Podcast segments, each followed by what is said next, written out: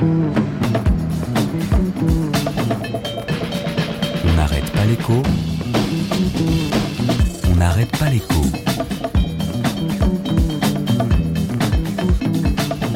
Alexandra Ben Saïd.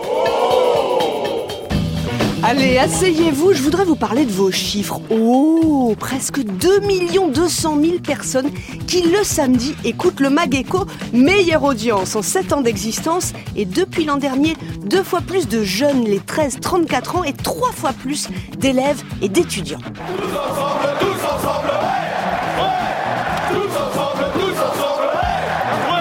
Est-ce que les Français s'intéressent à l'économie? Moi, je vous écoute. Vous ne parlez, euh, c'est vrai, pas des finances publiques, mais vous parlez du budget pour l'école. Pas de la dette, mais vous parlez des impôts. Pas du partage de la valeur, mais vous parlez euh, du salaire du patron, des dividendes aux actionnaires. Vous parlez du nombre de fonctionnaires, de la retraite, de la santé, des tomates espagnoles et des usines qui ferment. Est-ce que les Français comprennent quelque chose à l'économie?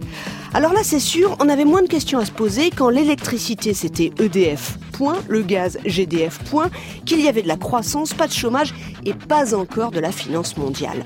2 200 000 auditeurs, ce que ça dit, c'est la volonté d'avoir les outils pour ne pas être les jouets des choix des autres. Les Américains, ils appellent ça empowerment, empouvoirment peut-être en français. Ah, on n'arrête pas l'écho, ça nous plaît assez comme idée. On va continuer et toujours sans jargon, ça vraiment non. Non, moi je crois qu'il faut que vous arrêtiez d'essayer de dire des trucs. Ça vous fatigue déjà, puis pour les autres, vous vous rendez pas compte de ce que c'est. Moi, quand vous faites ça, ça me fout une angoisse. Je pourrais vous tuer, je crois. De chagrin.